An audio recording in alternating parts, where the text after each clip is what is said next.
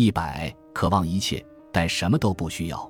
富足心态还有一个特点，值得你好好学习，那就是渴望一切，但什么都不需要。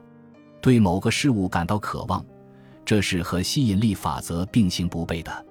你会吸引到自己渴望的东西，但是需要某个事物却是对吸引力法则的误用。如果你非常迫切的需要某样东西，你是无法把你需要的东西吸引来的，因为。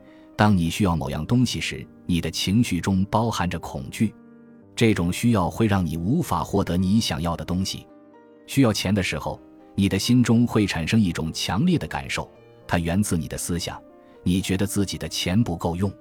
根据吸引力法则，你会吸引来的当然还是钱不够用的情况。在这个方面，我有亲身经验。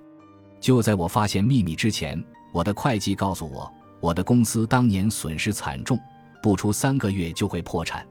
我辛辛苦苦工作了十年，到头来却要失去我的公司。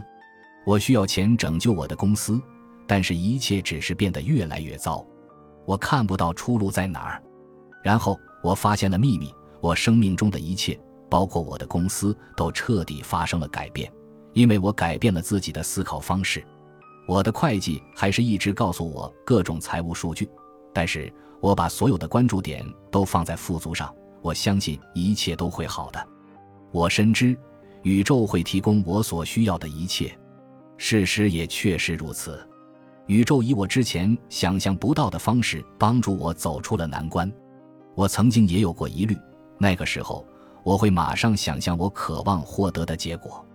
如果你发出的频率是需要钱，那么你吸引过来的也会是需要钱。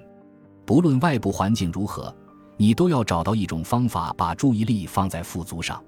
只有你不再觉得需要钱的时候，金钱才会来敲你的门。